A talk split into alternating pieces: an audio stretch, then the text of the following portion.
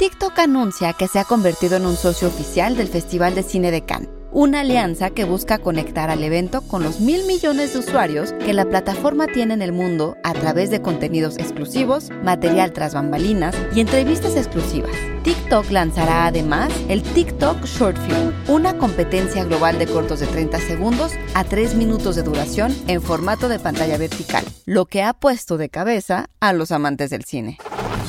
Institute.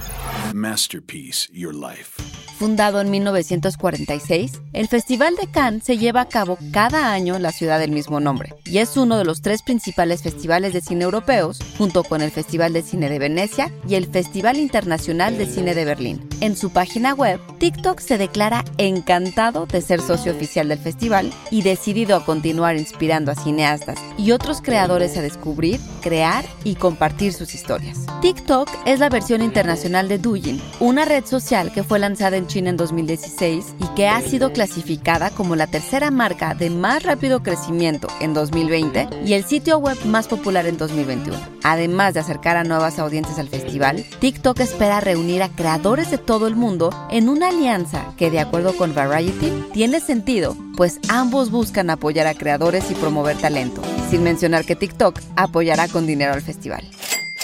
Thierry Fremont, director de Cannes, dice por su parte que se trata de compartir el festival con una audiencia más amplia y tan cinéfila como nunca antes. El jurado de la primera edición del TikTok Short Film será presidido por un reconocido cineasta. Y sin embargo, un artículo publicado en Vulture advierte ya de la jazzificación del evento, en referencia a los filtros que muchos utilizan para verse mejor en los selfies. Esas que Fremont había prohibido en la alfombra roja, pues empañaban la experiencia con su frivolidad.